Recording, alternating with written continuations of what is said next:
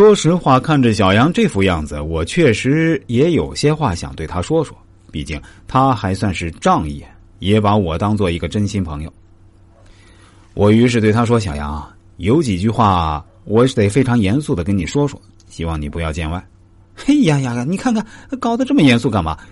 小杨仍然是一副嬉皮笑脸的样子，对我说：“你看就看嘛，哎，你给我看看什么时候能发财，还有什么时候能娶上老婆，这是一般男人最关心的两个事情。”我对他说。现在社会在变化，时代在发展，而且知识的力量越来越大。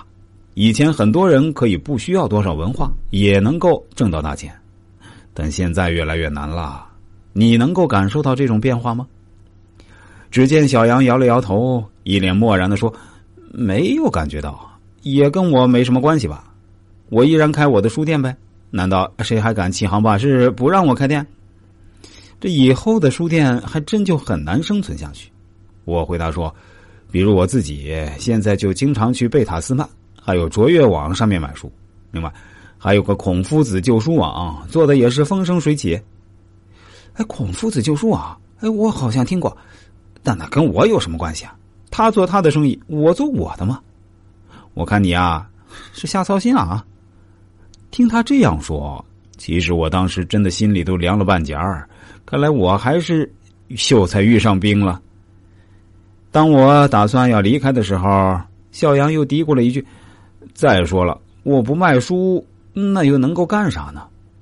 我还是耐着性子对他说：“你也可以把书店开到网上呀，既然别人能够开，为什么你不能呢？”啊，你还别说，哎，这还真是个不错的主意。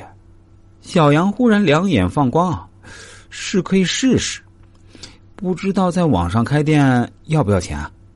那这个你试试不就知道了吗？我对他说：“你自己不试，你永远都不会知道。”好，那我试试。小杨硬着头皮算是答应了下来，但他显然是没有行动。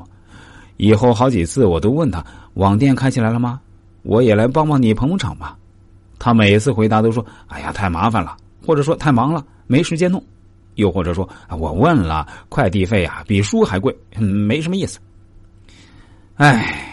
我也只能感叹一声，我也知道，这个小杨已经被时代抛弃了。他所有的托词其实都是借口。快递费比书还贵，那你就跟快递长期合作，把价格降下来嘛，或者规定满多少金额才可以包邮，那活人还能被尿憋死不成？